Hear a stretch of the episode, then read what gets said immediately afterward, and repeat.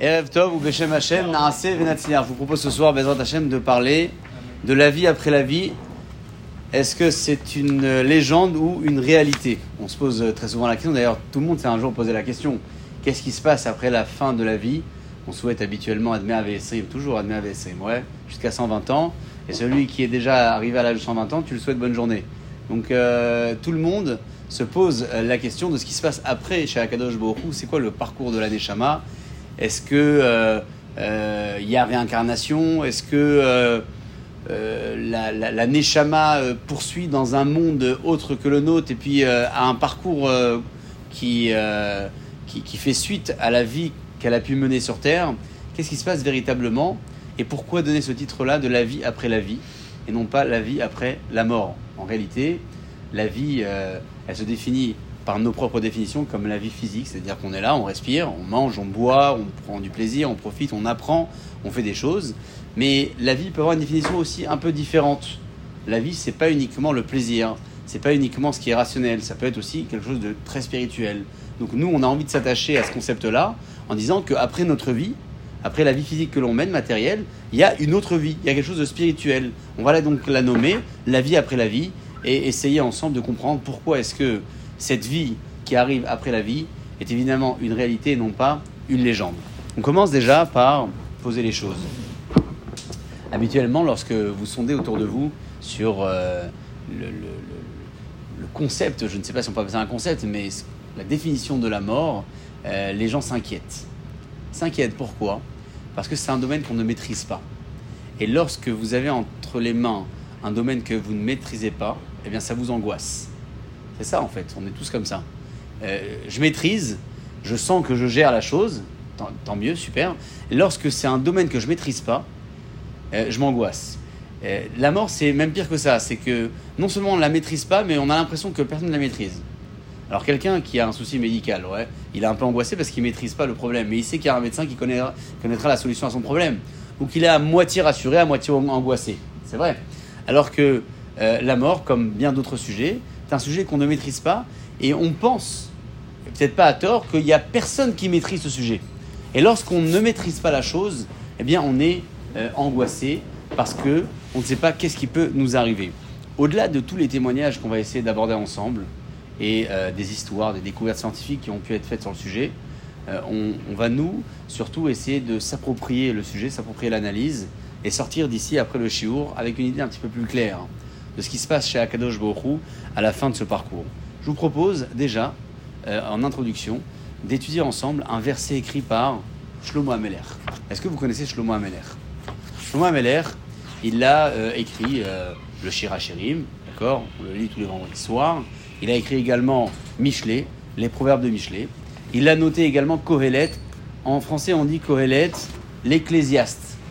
Ça vous parle? L'ecclésiaste. En français, bon? Kohelet. Il y en a à qui tu présentes Kohelet, euh, ils savent pas c'est quoi ecclésiaste. Et d'autres, tu présentes ecclésiaste et ils savent pas ce que c'est Kohelet. Mais en réalité, tous les deux ont été écrits par Shlomo Ameler.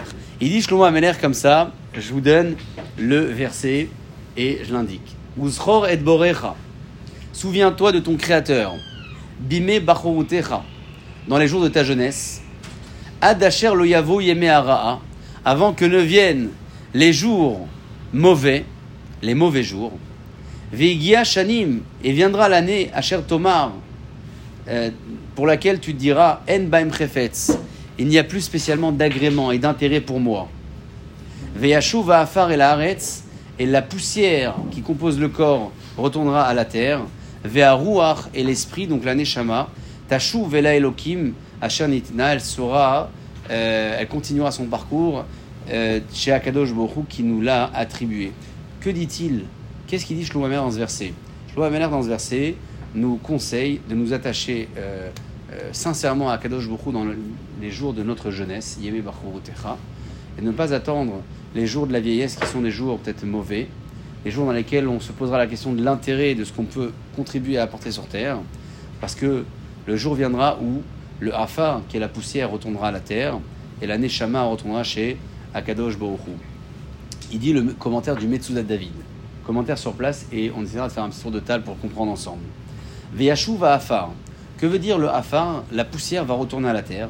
Hagouf le corps, Asherum et Afar, qui est composé de terre, Kithilat et Tirat Adam Arishon, parce que le début de la création du premier homme de l'histoire, Haïtam et Afar, elle a été faite à base de la terre. Yashuva Zela Haaretz. Et donc cette, euh, ce, corps va retourner à la terre, ou l'Itaper Kemo Afar, et il va à nouveau se transformer en terre, Kemo Shaya Betrilat comme il l'a été au début de la création, avant même que Dieu ne l'ait créé. Ça c'est la terre qui retourne à la terre, c'est le corps. Veharuach, on a dit que l'esprit va retourner chez Akadosh Borou. Nishmat Ha'adam. Ruach, c'est le vent, mais c'est aussi la Neshama, c'est ce qui remplit notre corps. Va retourner El Amekor vers la source. Asher Mimena Nertseva Mala, de laquelle elle a été euh, constituée et conçue là-haut, El Elohim chez Dieu. Asher Nitna Bet Alida, euh, lorsqu'il nous l'a attribué euh, le jour de la, de la naissance, eh bien, elle va finir son parcours et retourner chez Akadosh Borou. Vous savez que chaque jour, au moins une fois par jour, et j'espère que vous le faites un peu plus que ça, on dit la bracha de Hachar Yatzar. Hachar est Adam, Echorma, Barabo, Nikavim, Nikavim, etc. C'est quoi Hachar Yatzar et Adam, Bechorma Kadosh Baruch a créé l'homme avec sagesse. De quelle sagesse on parle? Il dit le Gaon de Vilna que la Neshama n'a pas besoin de se nourrir. Le Torah, oui, mais pas besoin de se nourrir de nourriture. Le corps a besoin de se nourrir. Imagine-toi que tu ne te nourris pas quelques jours. Qu'est-ce qui se passe? La mission s'arrête là. Ouais, c'est game over. Mais la Neshama, elle n'a rien demandé. Comment ça se fait que la Neshama, elle subit le manque d'alimentation du corps? Le corps, il mange pas, il se nourrit pas, il tient pas. Salut. Mais la Neshama, elle n'a pas besoin de se nourrir. Il dit le Gan de Vilna que se trouve ici la réponse à la question de la Chokhmah qui est euh, situé au milieu du Asher Yatzar. Asher Yatzar et Adam Chachoma, que veut dire que Kadosh a créé l'homme avec sagesse? La sagesse, c'est quoi? C'est d'avoir réussi à unir la Neshama qui est complètement spirituelle avec le corps qui est complètement matériel et faire en sorte que les besoins du corps deviennent les besoins de la Neshama. À nous de respecter cette mission également dans le sens inverse. Autant que la Neshama ressent les besoins du corps, autant le corps doit ressentir les besoins de la Neshama. Ça veut dire quoi que le corps doit ressentir les besoins de la Neshama? C'est-à-dire que la Neshama a besoin de Torah, elle a besoin de vitalité spirituelle. Alors, quand on ne se, nourrit pas, eh bien le corps meurt et la Neshama part aussi. Bien, il faut aussi s'imaginer que si on nourrit pas notre Neshama, le corps va également manquer quelque chose. Il va manquer de cette vitalité-là, de cette énergie spirituelle. On disait donc juste avant que le corps va retourner à la terre et la Neshama va retourner chez Akadosh Baruch. Je vous pose une question très simple. On a essayé de considérer euh, ce temps d'étude comme un temps de débat également. Que veut dire que le corps va retourner à la terre et se transformer en terre? Et que veut dire également que le rouar, que la Neshama, va retourner vers le Mécor, vers la source, vers l'endroit duquel Akadosh Baruch euh, l'a conçu avant de nous l'attribuer. Comment vous, vous percevez les choses? Vous avez un verset devant vous, un verset avec une traduction. Le corps y retourne, la neshama elle va là. Comment vous arrivez à vous imaginer cette chose-là? Est-ce que vous arrivez à vous, à vous la scénariser? Ou est-ce que vous vous contentez simplement des mots? Le corps, bah, c'est le corps, il vient de la terre, et la neshama elle repart ailleurs. Il manque quelque chose ici. On a besoin de savoir qu'est-ce qui se passe avec cette neshama-là. Est-ce qu'il y en a ici qui a une idée complémentaire à apporter peut-être sur le verset de Shlomo Ameler? Qu'est-ce qui se passe avec ce corps-là à la fin de la vie? Qu'est-ce qui se passe avec le corps à la fin de la vie, Rabotai? Est-ce qu'il y en a un qui peut me dire? Je ne parle pas de l'aneshama, le corps. Qu'est-ce qu'on en fait? Il se désagrège. D'accord? On l'enterre, on le met dans la terre. On tient à ce qu'il soit dans la terre. Pourquoi est-ce qu'on tient à ce qu'il soit dans la terre? Parce qu'il est composé de terre. D'ailleurs, vous savez que lorsqu'on enterre en dehors d'Israël, on enterre dans une boîte. Et généralement, on demande, alors je ne sais plus si ça se fait encore aujourd'hui, à ce qu'il y ait un petit trou dans la boîte pour que la Terre puisse être, connexion, en, être en connexion avec le, avec le corps. Comme ça, on. Pardon C'est la loi, c'est la loi du pays. Quoi. Deux. Ils n'autorisent pas d'enterrer des, draps. Absolument, c'est pour ça qu'on respecte, on n'a pas le choix. Euh, et on essaie de faire ce petit trou, je ne sais plus si c'est d'actualité, en tout cas c'était le cas euh, certainement à un moment donné. Euh, donc le corps a besoin d'un contact avec la terre. Pourquoi? Parce que le corps est fait de terre.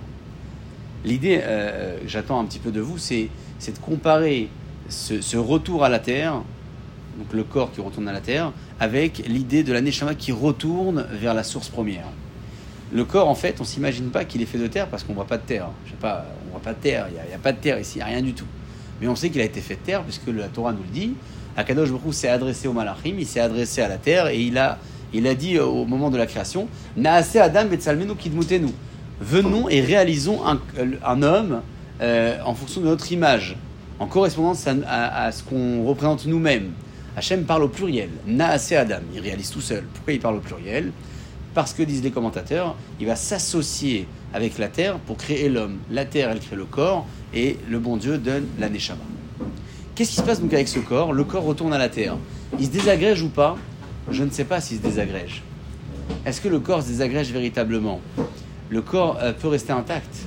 Ils ont déterré un, grand sadique euh, d'un cimetière parisien il y a une quinzaine d'années pour l'emmener en Israël et le corps était quasi intact.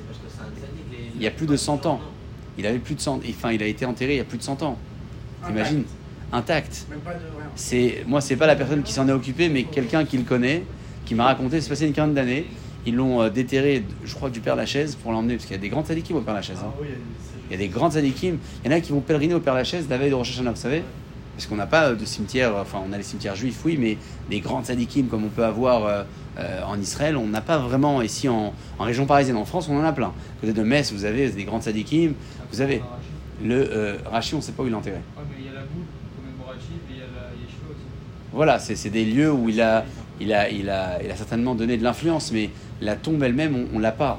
Et, et, en France, donc euh, voilà, on, se dit, tiens, on a ça, on va pèleriner. A des grandes sadikim. Bah, ils ont déterré une fois un sadik, euh, dont j'ai plus le nom, et ils l'ont amené en Israël.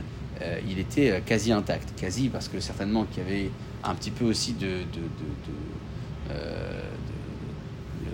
pas de décomposition, mais certainement aussi, mais le corps a dû peut-être rapetissir. donc on voit bien que le corps se conserve dans la terre parce qu'il retourne finalement à sa source première. Eh bien, il faut croire, chers amis, que la Neshama, elle fait exactement la même chose. La Neshama, elle va retourner à sa source première.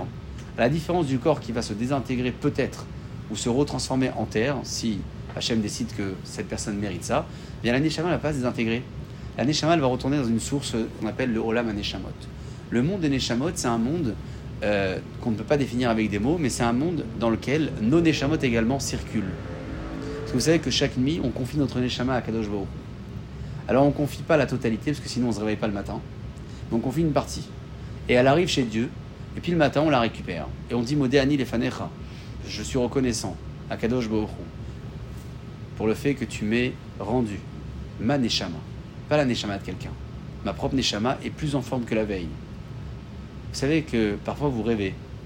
Lorsque vous rêvez, vous vous réveillez le matin avec euh, des idées folles, extraordinaires. Euh, vous vous posez même carrément la question de savoir est-ce que c'est prémonitoire ou pas. Alors on pourra un jour débattre sur ce prémonitoire, est-ce que oui ou non ça existe. Mais ce qui peut, oui, être à l'origine de vos rêves, c'est la rencontre que votre Neshama a faite avec une autre Neshama dans le monde des Neshamot pendant la nuit. C'est assez fou. Il y en a qui font des vrais rêves, bien sûr. On en parle un peu. On, peut, on pourra même dédier, si vous voulez, un, temps d'étude au, rêve, parce que c'est tout un concept, le rêve. Il y a énormément de choses à dire. J'ai ouvert cette petite parenthèse simplement pour vous dire que la Neshama, elle retrouve sa source euh, d'énergie dans ce monde des Neshamot elle circule là-haut. Akadosh Borou donc euh, va récupérer cette neshama là pour un second parcours, un parcours de réincarnation ou un parcours où la neshama a peut-être rester, rester là-haut chez euh, chez Akadosh Borou dans ce monde des neshamot. D'ailleurs, la Gemara dans Sanhedrin dit que le Mashiach ne viendra que lorsque le, stock des neshamot prévus chez le bon Dieu sera euh, descendu une première fois sur terre. On ne sait pas si nous, nous sommes des premières neshamot ou des réincarnations. Personne ne pourra vous le dire. Personne, même pas un mécoubal, parce que c'est pas entre nos mains. Personne ne pourra vous dire d'ailleurs quelle est votre mission de vie, quelle est ma mission de vie, je sais pas. On a tous un point fort quelque part dans la vie, puis on se dit tiens, avec ça, je vais faire un truc. Donc j'avance, je fais. Très possible, bien sûr. La, la, la Neshama peut avoir un second parcours. Et, lorsqu'elle arrive dans ce monde des Neshamot, Akadosh Baruch peut décider de la réincarner ou pas en fonction de son jugement, en fonction de ce qu'elle a fait, en fonction de ce qu'elle a peut-être pas fait. C'est tout un tafkid, c'est-à-dire que le, le, le, la Neshama, elle a une mission, c'est pas le corps qui a une mission, le corps, c'est, si vous voulez, l'enveloppe. Euh, c'est un peu l'étui, c'est-à-dire que tu as un lingot d'or, et tu ne te vois pas arriver chez le diamantaire pour l'évaluer comme ça en le portant dans ta main. Euh, T'as peur d'ailleurs que euh, il t'é- il t'échappe des mains. Ouais, je te parle pas du, gros lingot que les gars ils essaient d'attraper dans la boîte, tu sais, avec la main comme ça. euh, le gars il arrive jusqu'au fond comme ça, hein, hein, hop, après ça lâche. Il a toujours l'impression au début de ces vidéos que le gars il va devenir millionnaire à la fin de la vidéo. Tu as, envie pour lui, tu vois, tu le regardes tirer, tu dis allez vas-y, vas-y. En fait la vidéo elle a été tournée il y a au moins 15 ans ou 20 ans, mais comme... Et hop, à la fin ça lâche. Bah, cette Neshama c'est un peu ce lingot. Le lingot on le transporte pas comme ça. Hein, on essaye de l'étoffer, on est dans un étui. L'étui, c'est le corps, c'est nous-mêmes. Et la neshama, c'est ce qui est euh, à l'intérieur de nous. C'est notre souffle, c'est notre respiration, c'est euh, aussi notre volonté à faire de belles choses ou parfois de mauvaises choses, parce que la neshama, elle est aussi animée d'un bon et d'un mauvais penchant. Il y a une histoire qui se passe euh, il, y a, bien longtemps, à l'époque de l'Agma, et c'est l'Agma qui en parle. C'est un homme qui s'appelait Rav Yosef, qui était le fils de Rabbi Yoshua. Ça vous dit peut-être pas grand-chose, mais euh, il raconte un jour que euh, tout le monde l'a considéré comme décédé, donc il est décédé, et puis euh, on était carrément sur le point de l'enterrer. Et le Rav Yosef donc revient à nous. Il revient à nous et donc on lui pose la question. Et on lui dit pas qu'est-ce que tu fais là? Et on n'est pas en sursaut. On lui pose carrément la question qu'est-ce que tu as vu là-haut? Imaginez-vous une personne qui est carrément sur le point d'être enterrée, qui se réveille et vous la voyez se réveiller assise dans son cercueil. Vous flippez. Ouais, vous flippez, vous avez super peur. Je regardais il y a, quelques heures le témoignage d'une dame française qui a été soignée en Allemagne pour, des gros problèmes de santé. Et euh, visiblement, elle a, consommé quelque chose à la fin de son opération et euh, elle est décédée. Donc elle raconte, bien évidemment, comment pendant ces 48 heures, elle a passé un moment extraordinaire dans des conditions qu'elle n'arrivait même pas à raconter. Et lorsqu'elle est revenue à elle, elle était dans une morgue et ils ont tous crié de sursaut et euh, comment c'est possible que tu reviennes? Alors ici, dans, dans, dans l'histoire de l'autre Gemara, ils vont pas... aussi avec euh, Rabbi David Abukhasera, quand il a parlé, euh, il y avait quelqu'un qui, qui, qui était à la morgue, c'est-à-dire il était, d'après les médecins, il est mort, et son père il vient, il lui dit, euh, bon, euh, il lui demande une bracha ou quelque chose comme ça, il lui dit, va le chercher, il n'est pas, il est pas mort. Il y a des histoires, il y en a beaucoup des histoires. Je vais en choisir une que je vais vous raconter juste après, une vraie histoire qui s'est passée en Israël. Mais avant d'a- d'arriver à l'histoire, j'aimerais qu'on comprenne euh, à travers le, témoignage d'un de nos maîtres de l'Agmara, qu'est-ce qui se passe dans, dans le monde à venir lorsque la Neshama arrive là-haut, chez Akadosh Baruch. On vient de dire que la Neshama retourne. Mais qu'est-ce qui se passe juste ensuite? Rav Yosef donc décède, il revient à lui, on lui pose la question, non pas qu'est-ce que tu fais là, comment t'es revenu, non, qu'est-ce que t'as vu? Maïraït, on lui demande qu'est-ce que tu as vu? Vous savez ce qu'il répond? Olam Afur Raiti. Là-haut, j'ai aperçu un monde qui était complètement différent et inversé de celui dans lequel nous sommes. Elionim les Mata, ceux qui sont ici sur terre, grands, élevés, ben là-haut ils sont bas. Tartonim les Mala, ceux qui sont bas ici sur terre, dans leur vie matérielle, on parle, Et eh bien là-haut sont les Mala. On dit que là, c'est le-. Très bien. C'est le monde du mensonge. Donc lui, il a témoigné, il a dit voilà, je suis revenu, je vous ai dit, écoutez, là-haut, j'ai vu ça. C'était complètement euh, inversé. Et Véhanan, et on lui pose la question, et nous, les, les hommes qui étudiaient la Torah, vous savez ce qu'il a répondu? Ceux qui étudiaient la Torah, hein, en haut, ils sont considérés comme ils sont considérés en bas. Encore faut-il être un vrai homme de Torah. Voilà l'histoire. Olam Raiti. 2. Euh, Baba Batra, page euh, 10b. Si ma référence est bonne, tu regarderas. Olam Afur Raiti, comme ça il a dit. J'ai vu un monde complètement différent. Ça fait flipper, on se pose la question carrément si on ne devrait pas choisir, nous, d'être très bas dans la vie. Comme ça, là-haut, on peut être considéré comme des grands. Mais bon, le monde dans lequel tu es et dans lequel je suis, absolument, bien sûr. Tu vois bien, regarde, prends l'exemple. euh, prends l'exemple, regarde, un exemple tout simple. Regarde ce qu'on vit aujourd'hui euh, en France ou en Israël, dans d'autres pays. Euh, la politique. Ça anime le monde. Ça anime le monde complètement. Euh, regarde un petit peu comment euh, ce, ce- ce- ce domaine est un domaine euh, de pouvoir, de mensonges, d'argent et, et certainement aussi dans d'autres pays de beaucoup de corruption. Mais je ne sais pas si on peut le dire aussi franchement. Et le monde est géré par ça, bizarrement. Ah oui, parce que... Ils sont glorifiés, ces gens. Et ils sont même glorifiés. Et on se pose pas la question, on se dit tiens, mais il est vrai ce gars-là ou pas? C'est, il est prêt à venir euh, devant toi à l'Assemblée nationale et te jurer devant la France entière qu'il n'a pas de compte en Suisse. Mais à la fin, il s'est chopé et, il a oui un compte en Suisse. Et il ment au monde entier. Mais comment il fait? Comment il fait? Tu représentes le pays, tu représentes la nation, comment tu arrives à occuper une place comme ça en mentant? Bref. Olam Mafour Raïti Rabotai, il a dit Rav Yosef, j'ai vu un monde qui était complètement inversé, différent. Anan, nous qui étudions la Torah, la place qu'on a ici, c'est la place qu'on aura également hein, là-bas. Encore faut-il, je disais, être un vrai homme de Torah. À la fin de la vie, Rabotai, il y a un malard qui revient nous voir. Le malard, on en a parlé à plusieurs occasions, on le répète ce soir, qui est venu au moment où Akadosh Baruch Hu nous a confié la Neshama dans notre corps. Ce malard qui nous a dit au début de la vie, tu auras une mission à accomplir, et on se reverra un jour, et ce même malard qui revient à la fin de la vie, et on le reconnaît. Sont notre dernier lit, dernière demeure, dernière heure. Au moment où Akadosh Baruch fera le choix de nous récupérer notre Neshama, le malard viendra et on le reconnaîtra. Et lorsqu'on le reconnaîtra, on flippera. Parce qu'on se rappellera qu'un jour ce malach nous a fait promettre quelque chose. Et cette promesse, peut-être qu'on ne l'a pas tenue. Alors à ce moment-là, on va crier. Un cri d'Israchamim qui va misofarolim batsofo, d'un bout du monde à l'autre. C'est un cri qu'on n'entend absolument pas. C'est un cri qui se trouve dans la chambre, dans le lieu, dans l'espace même où la personne décède. Mais personne ne va l'entendre. Mais ce cri va résonner dans le monde entier. Lorsque la Neshama va quitter ce monde, là-haut, ses proches, sa famille, ses amis, ceux qui étaient chers pour lui, vont venir l'accompagner et l'accueillir.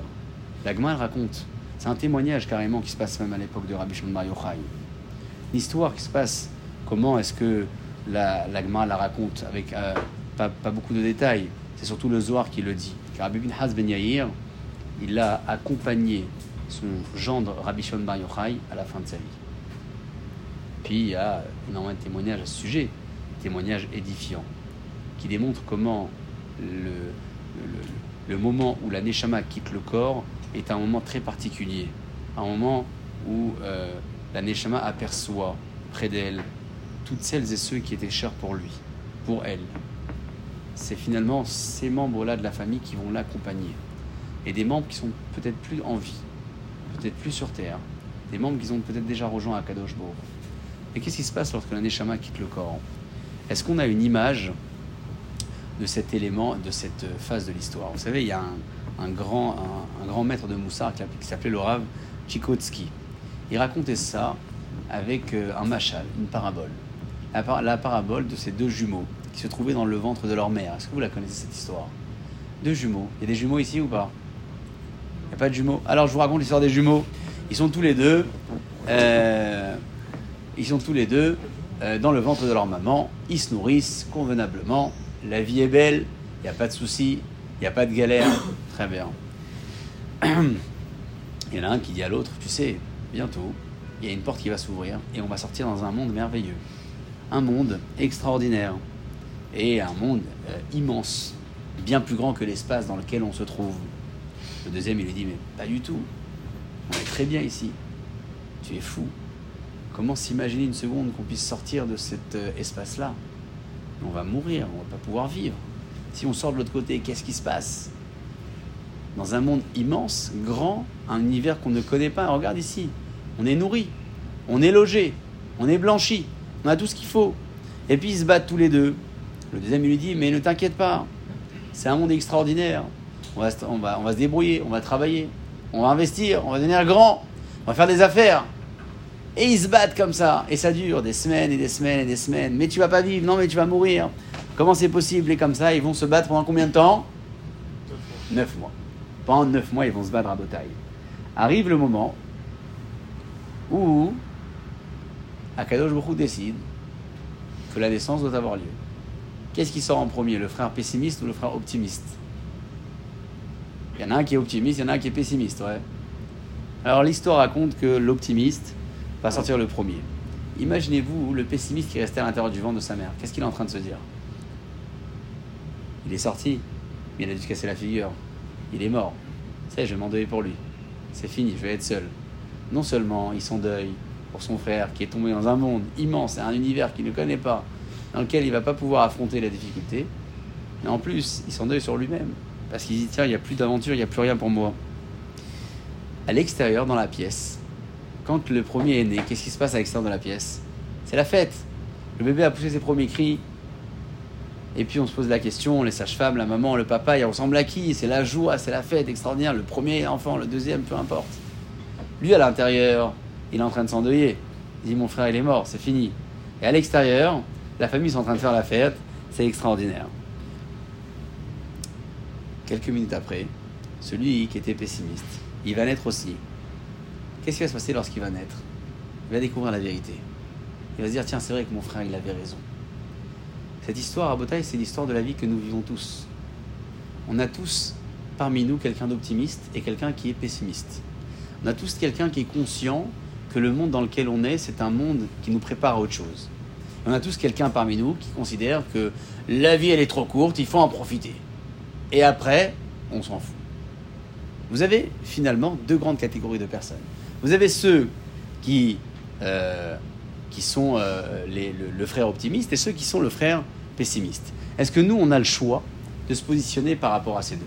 Est-ce que nous, on a le choix d'avoir une vision propre à nous en fonction de l'une de ces deux euh, visions qu'avaient les deux, euh, les deux jumeaux Est-ce que nous, on est capable d'être euh, positif et de se dire, c'est vrai que là, on est plutôt bien, on a notre confort de vie, on a quand même nos repères, on a nos familles, on est bien, on est entre nous, comme dirait l'autre, on est bien, on est à l'aise. Mais là-haut, il y a quelque chose de merveilleux, d'extraordinaire. Ou bien, on pourrait penser, c'est vrai, c'est extraordinaire la vie dans laquelle on est, c'est super. Pourquoi penser à autre chose? Mais c'est pire de s'imaginer une vie sans le confort qu'on a aujourd'hui, c'est impossible. Comment espérer une seconde avoir un confort de vie aussi égal que celui qu'on a ici aujourd'hui sur Terre? Voilà comment on peut penser une personne qui est pessimiste. Comme ça, il disait ce grand maître de Moussa. hein. L'histoire des deux frères, optimiste-pessimiste, c'est l'histoire de la vie à Botaï. On peut faire le choix. Soit on se positionne à droite, soit on se positionne à gauche. Vous savez, le monde a été conçu avec des repères. Combien il y a de repères maximal sur Terre? Il y en a six. Quels sont les six? Les quatre points cardinaux, le haut et le bas. En combien de jours Dieu a créé la Terre, l'univers? Six jours. Akadosh Baruch dit le Maharal, a créé le monde avec le même nombre de jours que les repères qu'il a dû exister également à l'intérieur. C'est-à-dire que les jours sont en correspondance, pour redire les choses, les jours sont en correspondance avec les espaces dans lesquels on se trouve. Pourquoi j'en parle ce soir? Parce qu'au-delà de ce 6, il y a un concept qui s'appelle le 7. Il y a un concept qui s'appelle le surnaturel. Il y a autre chose. Le 7, c'est le Shabbat. Le 7, c'est le septième millénaire, c'est le Mashiach. Le 7, c'est le surnaturel. Le 7, c'est ce qui sort de la création. C'est la création même, parce que le Shabbat fait partie de la création. Mais c'est un moment où on est complètement comparé à Dieu. On est complètement inactif. On arrête de produire, on arrête de réaliser. Et Vous avez ce sentiment-là, pendant Shabbat ou pas, d'avoir un, un truc spirituel en vous ou pas? Ouais, un, un petit truc. Je parle pas avec la, la bonne Keila ou la bonne Daf et les bonnes salades de Shabbat. En dehors de ça, c'est vrai que ça c'est un vrai plaisir, mais est-ce qu'on sent un truc qu'on n'arrive pas à définir? Ça existe ou pas ce truc-là? Tu manges plus le Shabbat, ouais? Je? Tu manges un peu plus. Je mange plus, ouais. Ouais, comme, tu nous rassures comme tout le monde, on est tous comme ça. Mais ça, d'où ça vient ça? C'est la seule chose. Mais d'où ça vient ça? Parce que le Shabbat, t'as une Neshama en plus. Ah, Neshama. Oh, on parle de Neshama. T'as une Neshama en plus le Shabbat. Donc tu manges un peu plus. C'est quoi? C'est quoi je mange un peu plus la Neshama? Mais la Neshama, c'est de la Torah, c'est de la Rouhani ou de la spiritualité. On a dit tout à l'heure au nom du Gaon de Vilna. Ta Neshama, elle ressent les besoins de ton corps. Et ton corps doit aussi ressentir les besoins de ta Neshama. C'est ça Neshama Etera. Prends un plat de Shabbat, n'importe lequel, un vrai plat de Shabbat, pas, euh, pas un plat d'été que tu manges quand tu es, en vacances au bout de la terre et puis t'as t'as pas de. Un vrai plat de Shabbat que tu manges mijoté à la maison, etc. Fais-le en pleine semaine. Je pense que tu vas le manger, surtout si tu as faim. Mais est-ce que tu vas le kiffer autant pas le même kiff. Pas le même kiff. Alors comment t'expliques ça? Et une- un bon plat, hein, bien mijoté, bien comme si il est resté 15 heures sur la plata et tout. Il y a un truc. Pourquoi? C'est quoi ce truc-là? Pourquoi il n'y a personne qui arrive à le définir avec des mots? On est en train de parler de bouffe. On-. Mais c'est c'est en dehors de tout ça, c'est c'est ton corps qui ressent les choses différemment. Le plaisir, c'est ton corps. Non, moi je pense que le corps il s'est installé un rythme. Moi je sais que le vendredi soir et samedi midi, c'est tout ce que vous voulez. quoi, c'est- Mais en semaine, si je le prends. J'attendais le menu depuis tout à l'heure. Je fais pas le big dream si je prends mon cours ce que je voulais en semaine. D'accord, mais est-ce que, en dehors de, ta question ryth- rythmique, est-ce que tu penses qu'il n'y a pas euh, quelque chose de spirituel là-dedans Je sais pas, moi, je pense vraiment que c'est vraiment un rythme au même, au même- au même niveau que le, C'est quoi je vais, je vais te la faire à l'envers. T'as Yom Tov au milieu de la semaine. Est-ce que tu vas pas manger la guerre? Yom Tov, c'est différent, ça peut. Ah. Yom Tov, ça peut prendre par exemple. Mais euh, qu'est-ce qui se passe? T'as un plein Yom Tov en pleine semaine, il te fait un plat cuisiné de, de folie. C'est pas que tu manges pas des plats cuisinés en semaine, mais C'est pas le kiff, c'est pas le kiff. c'est. T'as raison, c'est pas le kiff. y- Alors Yom Tov, c'est un kiff différent. C'est un kiff différent. Mais ça veut dire on va aller chercher autrement, par exemple une petite couille. Bah oui, pourquoi? Mais tu sais pourquoi? C'est pourquoi? Parce que parce que parce que t'as un Shabbat qui arrive derrière, et t'as pas envie de changer le truc du Shabbat. Mais bien sûr, tu réfléchis. On est stratégique quand euh, il s'agit de nourriture. Non, mais c'est vrai. Mais moi, je pense qu'il y a un plaisir spirituel là-dedans. C'est pas que j'ai une définition à vous donner. hein. Je, parle de quelque chose que je ne maîtrise absolument pas. C'est vraiment un- une idée qui est complètement irrationnelle. Cette histoire de bouffe euh, et de plaisir qui est propre au Shabbat et propre au jour de fête et qu'on n'a pas en semaine. Mais j'y crois euh, fondamentalement. Pourquoi? Parce que Akadosh Hu, pendant le Shabbat, nous donne l'occasion de vivre quelque chose de complètement spirituel tout en ayant un profit matériel. C'est assez extraordinaire. La Neshama quitte le corps, on disait tout à l'heure, et puis il y a les proches qui sont là et qui accompagnent. Elle arrive elle fait, une- un, elle fait un chemin. Un chemin, une circulation, donc on ne connaît pas, on n'a pas spécialement d'éléments, de détails, mais on a des témoignages, on a des histoires. Les histoires nous racontent, nous racontent les, les unes après les autres, que peut vivre la Neshama, que peut vivre la personne lorsqu'elle quitte ce qu'on appelle l'enveloppe, lorsqu'elle quitte le corps, le gouffre, lorsque elle retourne vers le mécor, vers la source, vers cet endroit duquel Akadosh Hu l'a sortie avant de la faire descendre sur terre. Je vous propose ce soir un témoignage édifiant, extraordinaire, qui s'est passé il y a un peu plus d'une quinzaine d'années en Israël. Un homme qui, comme beaucoup d'autres malheureusement, est- pas religieux au début. alors, je ne vais pas spécialement parler de religion, je parle de, surtout de ce qu'il a vu. Moi, c'est pas tant la, la tchouva que j'aborde ce soir, parce que c'est aussi un sujet, euh, un sujet complètement euh, euh, prenant. C'est surtout la vision qu'a eu cet homme-là et, les visions que d'autres ont eues, parce que des témoignages, on en a énormément. Alors, cet homme-là, je disais, pour retrouver un petit peu le, le, le cycle de notre analyse, vit en Israël et euh, il fait donc un accident de voiture. Euh, C'était en 2003, donc il y a un peu plus d'une quinzaine d'années. Et euh, il s'appelait, donc pour vous donner le nom, Sharon Narshoni, un homme qui a témoigné dans les grands journaux en Israël jusqu'à aujourd'hui. hein, il était relativement jeune. Il raconte l'histoire, je vous la fais un peu courte. Il est considéré comme un, miracle médical, donc ça se passe un matin de mai euh, 91, donc bien, bien, bien avant, hein, euh, 91 et non pas 2003. Euh, elle a été racontée en 2003, désolé. Hein passé quoi en 2000 alors, en 2003, il l'a raconté, il l'a diffusé, mais l'accident s'est passé en 91. Un jour comme les autres, il, rel- il relie en voiture donc la ville de Yavne à Gelia, donc il est en circulation, et puis euh, il est réserviste dans l'armée, unité des parachutistes, 890 si vous voulez. Il monte dans sa voiture pour rejoindre son unité. Il reste avec ses amis donc de l'unité pendant 70 jours à Hebron. Soudain, une forte explosion se produit du côté gauche de son véhicule. Avant même qu'il n'ait eu le temps de comprendre que son pneu gauche a explosé, il perd le contrôle de sa voiture, qui roule à grande vitesse. Il tente de redresser le volant, mais le véhicule a dévié de sa trajectoire pour se retrouver sur l'autre voie où les voitures roulaient en sens inverse. Dans les dernières secondes, il se souvient avoir vu beaucoup de lumière, un semi-remorque qui avançait vers lui et avoir tenté de sauver la situation. Mais il était déjà trop tard, sa voiture heurte violemment et de plein fouet le camion qui arrivait en sens inverse. La partie avant de son véhicule est littéralement broyée sous la semi-remorque. Le moteur est enfoncé dans le siège du conducteur où il se trouvait. La partie avant s'est compressée dans l'habitacle du véhicule, provoquant ainsi un déplacement vers l'arrière de tout le contenu de la voiture. C'est-à-dire qu'il a été complètement écrasé vers l'arrière de la voiture. Là, c'est à peine le début de l'histoire. Lorsque les sauveteurs arrivent sur les lieux, je vous lis vraiment son témoignage, ils doivent commencer par scier la carcasse de la voiture, bien qu'ils sachent qu'il n'y a plus rien à sauver. Mais on va quand même couper la voiture pour le retirer de là-bas. Une heure durant, il s'y finit par extraire ce qui semble être le corps de Sharon. Il le pose sur un brancard. Les médecins sur place n'ont rien à sauver, il ne respire pas, ses poumons sont obstrués, son cœur ne bat plus.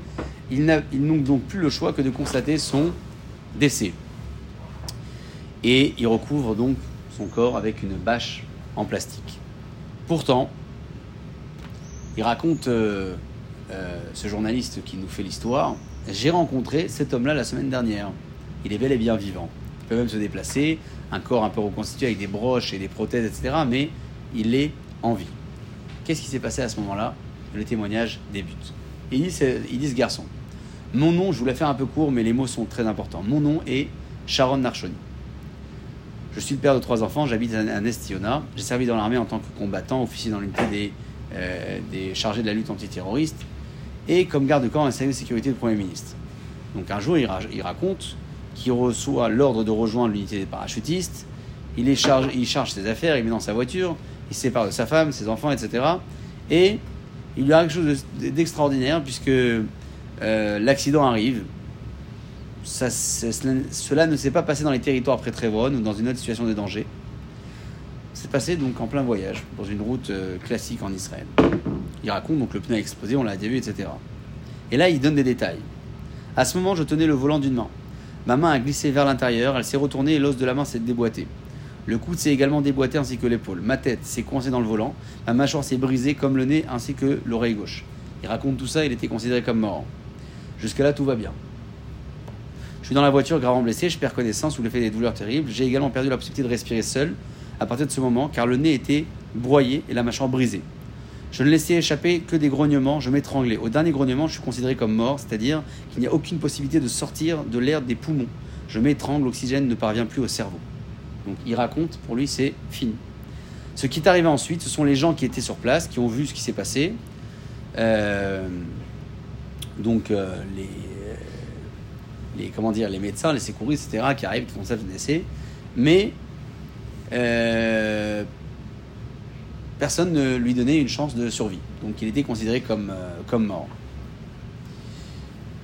Par la grâce des montées du ciel, il raconte cet homme-là, il y a un bus de la ligne 212 qui passait par là, qui venait de Ashdod, avec un, le- un chauffeur au volant qui s'appelait Moshe Melamed.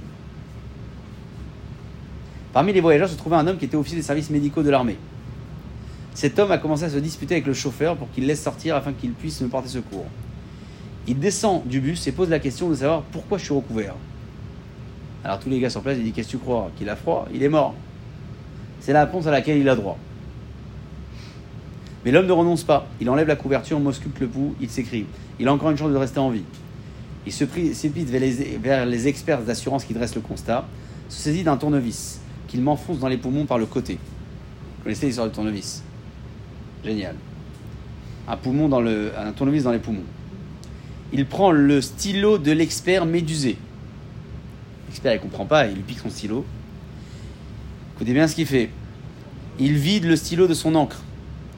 Et il commence à faire sortir le sang des poumons. Il fait un trou, Ah oui, d'air, un appel d'air. Il fait un trou dans le poumon avec le tournevis. Il met le stylo euh, bic là, vidé de son truc. Il le met et il fait sortir le sang des poumons. Pendant 17 minutes, il se bat pour me sauver la vie. Il réussit puisque je pousse un premier grognement au bout de ces interminables minutes. Ce type de tractéoctomie, tra- tractéoctomie, pardon, est pratiqué sur les champs de bataille pour sauver les soldats gravement blessés. Donc il dit c'est comme ça que je suis sorti de ma situation désespérée. J'étais transféré à l'hôpital et je vais passer une période de convalescence, etc. Et euh, il raconte comment sa convalescence se passe, terrible, avec des jeunes, des moins jeunes, tous blessés, etc. Euh, donc, euh, petit à petit, il en sort. Très bien. Il retrouve un peu sa famille, d'accord, de sa convalescence. On lui, on lui raconte pas tout ce qui s'est passé pendant sa convalescence. Il y en a qui sont partis, qui sont décédés, etc. On ne veut pas tout, tout lui dire. Mais là, il commence à raconter ce qui s'est passé pendant ces 17 minutes où on l'a considéré comme mort. Après l'accident, pendant les fameuses 17 minutes, je me suis vu entrer dans un tunnel éclairé qui débouche sur un immense hall, hall pardon, sans limite, où se trouvaient beaucoup de bancs et encore plus de gens. Ces gens étaient heureux et tous irradiaient de douleur et d'amour, de chaleur et d'amour, pardon. Tout était déjà décédé et il les avait parfaitement vus comme s'ils étaient vivants. Donc il raconte, lui, ça dans ces 17 minutes-là. C'étaient tous des hommes, à l'exception de la grand-mère qui se tenait sur les côtés. Elle portait une coiffe en argent. Le hall était immense, infini. Je me souviens clairement des gens comme le père de, de Tzadok, le grand-père de Moshe, le père de David Raphaël, d'autres encore. Donc c'est tous les membres de sa famille. Il raconte les avoir vus là-bas, dans ce hall, sur place. Le grand-père était connu de son vivant comme un homme de bonté unique en son genre. Il était une grande personnalité dans la ville où il vivait. Toute la famille lui était attachée. Et Sharon souhaitait ardemment le rencontrer. Et il commence à sentir qu'il s'avance vers une estrade. Je me souviens que je me suis regardé, j'ai eu honte des vêtements que je portais.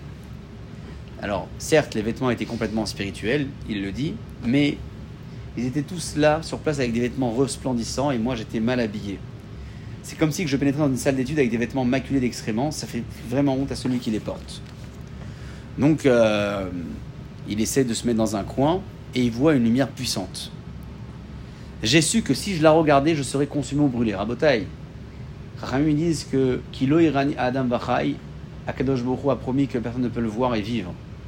Mais Hachem se présente à nous, dans les derniers instants de la vie. Parce que là, c'est sûr qu'en le regardant, on mourra. Cette lumière est là.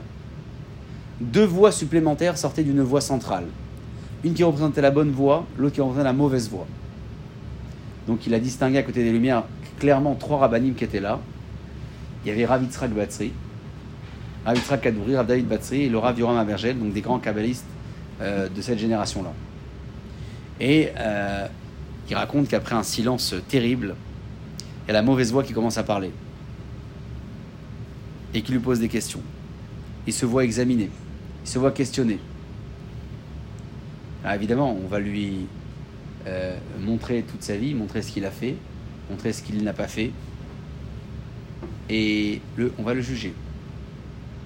Il va voir sa vie défiler comme dans un film. Il dit que tu as vraiment l'impression de vivre des événements de nouveau, depuis l'enfant jusqu'à l'âge adulte. Et après, on lui a posé les questions. Les trois questions que Rami nous disent. Tu as travaillé honnêtement Tu as fixé des temps pour l'étude de la Torah Est-ce que tu as cru en la Emouna, en la résurrection des, du Mashiach Est-ce que tu as été honnête dans ton travail Est-ce que nous, on pourra répondre à ça un jour quand je nous posera la question Est-ce qu'on a été honnête dans notre travail Est-ce qu'on pourra répondre à la question ou pas Est-ce que tout le monde pourra répondre oui à la question Est-ce que j'étais honnête dans mon travail Il me fait un sourire. Il me fait un sourire. Ceux qui me répondent avec un sourire, ceux qui travaillent déjà. ceux qui répondent pas, ceux qui travaillent pas encore. Il faut voir dans l'ensemble. Ouais, c'est. C'est quoi dans l'ensemble Non, parce que là, on est jeune, on essaye de se, de se battre pour les sous-sous, euh, mais après, euh, quand on aura quelque chose de stable, une vraie activité, euh, ceux qui font ça bien, ils pourront répondre fièrement. Donc, tu prendras sur toi d'être honnête dans la globalité. Après, euh, Il le juge, alors ces juges le jugent, et après il lui pose la question. Est-ce que tu es prêt à prendre sur toi d'accomplir toutes les choses que tu dois faire? Et on lui détaille, on lui détaille, on lui détaille. Et après, on va lui dire, sache que tu vas retourner sur terre, tu vas beaucoup souffrir, mais ça va être une expiation pour tes fautes. Quand le jugement s'est terminé, il s'est retourné, il a commencé à courir dans le hall. J'étais dans la panique la plus totale. J'ai à nouveau ressenti la honte que j'avais à cause des vêtements sales que je portais. Histoire extraordinaire à Bataille. Et après, il dit Je revois mon corps allongé dans le brancard, les médecins qui s'affaient autour de moi. À ce moment, j'étais considéré du point de vue médical comme ayant perdu connaissance. J'étais maintenu en vie à respiration artificielle, mais je pouvais voir d'en haut qui étaient les médecins, qui s'occupaient de moi. Soudainement, j'ai arrêté de tout voir d'en haut et je me suis réveillé dans mon corps. Voilà l'histoire qu'il raconte. En Bretagne, cette histoire a été racontée par un homme juif qui croyait en Dieu. Vous avez beaucoup de témoignages de personnes non juives. Personnes qui carrément racontaient qu'elles étaient dans son cercueil et les, mé- les médecins qui étaient présents à la mort lui ont posé la question Mais c'est quoi cette odeur? C'est quoi cette odeur extraordinaire que vous portez? Elle a, elle a répondu Elle a dit Bah, Je suis arrivé dans ce monde avec plein de lumière, avec plein de fleurs. Et j'ai rencontré des gens extraordinaires, mais j'ai pas de mots assez forts pour vous raconter. C'est la française qui s'est fait soigner en Allemagne, qui a été opérée, dont je vous citais l'histoire tout à l'heure, vous retrouvez sur YouTube. Des histoires comme ça, il y en a plein. Est-ce qu'on a besoin des histoires pour y croire? Je pense pas. Est-ce que les histoires nous font du bien? Oui, un petit peu. Parce que on a l'impression de connaître maintenant quelque chose. On a l'impression d'être un peu moins angoissé, de savoir qu'il y a un monde de vérité extraordinaire, un monde de révélation. Un monde où les questions n'existent plus. Un monde où tous les doutes n'existent plus. Alors c'est sûr que aujourd'hui sur Terre, nous on a une vie avec euh, des plaisirs complètement euh, euh, dimensionnés, complètement euh, et on ne veut pas autre chose. Ouais, on veut pas autre chose. Mais pensez aux deux bébés, pensez aux jumeaux, pensez à l'optimiste et au, pessimiste. Essayez de s'imaginer que on peut occuper la catégorie de l'optimiste assez facilement. Pourquoi facilement? Parce qu'on a des textes, on a des histoires, on a des références. Mon but ce soir à Botaille, c'est pas de, c'est pas de vous angoisser. C'est au contraire de redéfinir ce qu'on appelle dans notre jargon la vie après la vie et non pas la vie après la mort. Non pas parce que on a hâte d'y être, Shalom, mais parce que on n'a pas envie de ne pas savoir. Et on connaît tous des personnes qui ont fait ce chemin. On a tous dans notre entourage, proches, moins proches, c'est comme ça. La vie, elle est faite comme elle est. Akadosh Baruch décide ce qu'il décide on ne sait pas toujours le pourquoi du comment. Alors plutôt que de se faire du mal et de se poser constamment la question de qu'est-ce qui se passe là-haut, mais qu'est-ce qui fait là-haut, essayons de prendre ces informations pour nous rassurer. Il y a un truc merveilleux là-haut. La Neshama ne souffre pas.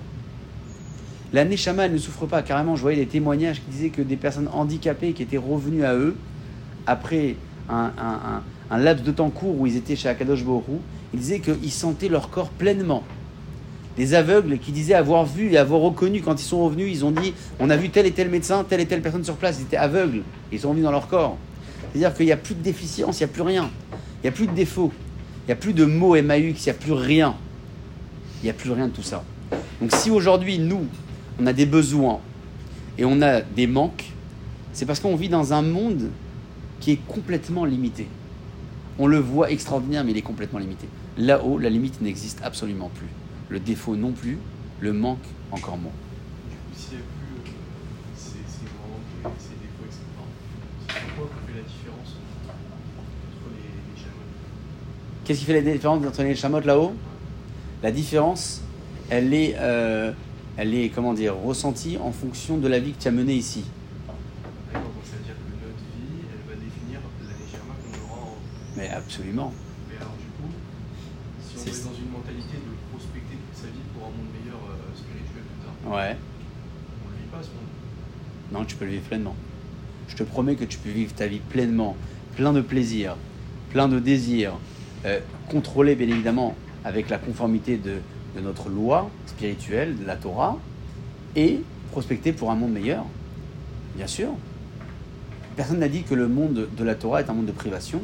Jamais. Non, non, je dis pas ça. Personne ne considère que se rapprocher du bon Dieu, c'est se rapprocher à lui en étant privé de la, du plaisir matériel? Pas du tout. On ne prive pas, nous. Ok, il y a Kippour, Tchè B'Av, d'accord, mais regardez euh, l'année dans sa globalité, vous verrez, on ne se prive pas. Alors, bien sûr qu'on a une alimentation contrôlée, mais elle est contrôlée, elle est protectrice, elle n'est pas restrictive, au contraire. Donc tu peux allier les deux, j'en suis convaincu. Non, je dis pas, euh, je, dis, je disais pas ça dans le sens de devoir euh, repousser nos limites dans ce monde euh, par rapport à la cache ou tous les interdits qu'il y a dans la Torah. Je dis juste que si on doit vivre tous les jours en ayant dans notre tête de devoir euh, s'améliorer euh, dans nos qualités euh, humaines pour plus tard, je sais pas, c'est un peu. euh, Mais tu as un devoir de bien vivre ta vie ici. Tu as une obligation, parce que le bon Dieu t'a donné la vie. Absolument. Le bon Dieu t'a donné la vie. Il t'a donné la vie, c'est un cadeau qui est merveilleux. Alors c'est nous, on n'est pas conscients autant que les personnes qui sont parties, qui sont revenues. Parce qu'elles, elles reviennent, elles sont waouh, comme ça. Oui, elles ont la valeur de La valeur de la vie, de chaque respiration, de, euh, des histoires, il y en a. Et personnellement, je peux vous en raconter des histoires de personnes, même dans les temps de Covid, qui sont parties dans des, temps, dans des états comateux, qui ont, qui ont aperçu des choses, qui sont revenus avec des valeurs de la vie euh, surdimensionnées, parce qu'elles ont vu des choses. On n'est pas là pour chercher à voir ces choses-là, on est là au moins pour se rassurer et arrêter d'avoir cette angoisse permanente d'un domaine qu'on ne maîtriserait pas. Est-ce que ces personnes-là qui ont vécu cette expérience, qui ont vécu cette chose de vérité, elles ont un réel mérite après de revenir ici et de changer de vie Parce que dans un sens, ils ont pas... à partir du moment où tu dis ça, tu as posé le bon choix. Est-ce que tu penses que le bon Dieu leur a fait tout voir là-haut dans ce laps d'entrée court où ils étaient là-haut ah, c'est- Ce que je veux vous dire, c'est qu'il n'y a, il y a pas eu de réflexion personnelle, ils ont vécu, ils ont, ils ont- ils ont une expérience qui leur a été imposée dans un sens. Donc il n'y a pas réellement de libre arbitre, de réflexion. Je te réponds par une phase de l'histoire, tu permets? Quoi? Je te réponds par une phase de l'histoire. C'est quoi la faute la plus grave que le peuple d'Israël a commis? Le veau d'or. C'est quoi le miracle le plus extraordinaire que le peuple a vécu Ouais, la mer rouge, la mer rouge, la mer rouge. Là, la la mer. La mer rouge. Très bien. On est bien d'accord que l'épisode de la mer s'est passé avant le veau d'or. Ouais. Comment c'est possible qu'après un miracle aussi fort, ils ont commis le veau d'or? Ils ont vu Dieu. Réponds à ta question. Et. Que En soi, le veau d'or, c'est pas, pas de la Vodazara au même titre qu'il voulait prier le veau d'or. Et et ils pensaient que le revenu allait pas redescendre. Ils utiliser le peu d'or s'adresser à Dieu. D'accord. C'est pas, vraiment qu'ils avaient plus de moula, c'est juste que. Je suis bien d'accord, mais ça veut dire que le, le miracle ne peut pas être extraordinaire et magique. C'est-à-dire même si quelqu'un qui est parti chez le bon Dieu qui a vu des choses, ça ne veut pas dire pour autant que sur terre il viendra le meilleur. Il aura toujours un, un- un penchant, un bon, un mauvais. Euh, voilà comment on peut essayer de, de- de redéfinir un petit peu les choses, de donner du sens à la vie après la vie et non pas la vie après la mort et euh, garder toujours en mémoire, tu le disais tout à l'heure, que on doit prendre du plaisir dans la vie dans laquelle nous sommes, mais on doit prospecter constamment sur ce monde futur, ce monde extraordinaire qui n'est pas un monde de limites, qui est, un monde vers lequel toutes les Neshamot se dirigent au moment où le corps euh, retourne à la terre, à sa position initiale. Et bien la Neshama, comme disait Shlomo Ameler, va également retourner dans le monde des Neshamot. Le Kadosh Hu, euh, nous, donne toutes les possibilités de prendre véritablement conscience de cela. Conscience pas comme une connaissance, tiens j'ai appris un truc, mais de le penser au plus profond de nous-mêmes et nous aider par là euh, à avoir une meilleure qualité de vie, et matériellement et spirituellement.